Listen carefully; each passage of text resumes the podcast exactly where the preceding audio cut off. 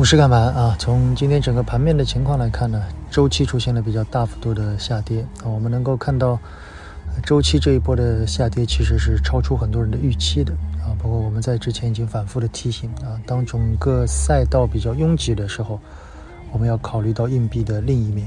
从另一个角度来看，整个通胀来袭，一方面是反映了经济复苏的预期，而更多的可能它本身就是通胀。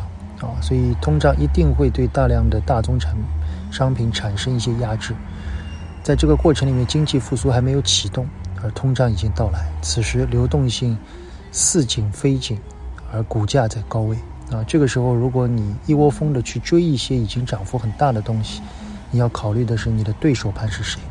这是我们在过去一个月反复跟大家提醒的。对于这些周期性的品种，我们认为。短期的下跌更多的是由于更多的个人投资者冲入。从去年年中的科技，到去年年末的军工，啊，到今年年初的周期，大家要想一想哪些是少数人。当然，这里面还有一些基本面的逻辑，啊，呃，今天我们会在比较晚的时候去录娓娓道来啊，我们还是更多的静心去观察一些年报。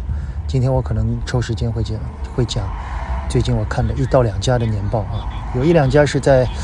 好久没有看的一些中医的企业啊，中药的企业，这家企业以前很有名啊。今年我看到它的年报略微有复苏啊，当然估值也不算便宜。另外会讲一些汽配的公司，希望在讲这些报告的时候，能够让大家看到阅读的力量。我觉得投资的核心还是静心的阅读，做少数人才能成为少数人，好吧？仅供参考，谢谢大家。对于市场保持耐心即可。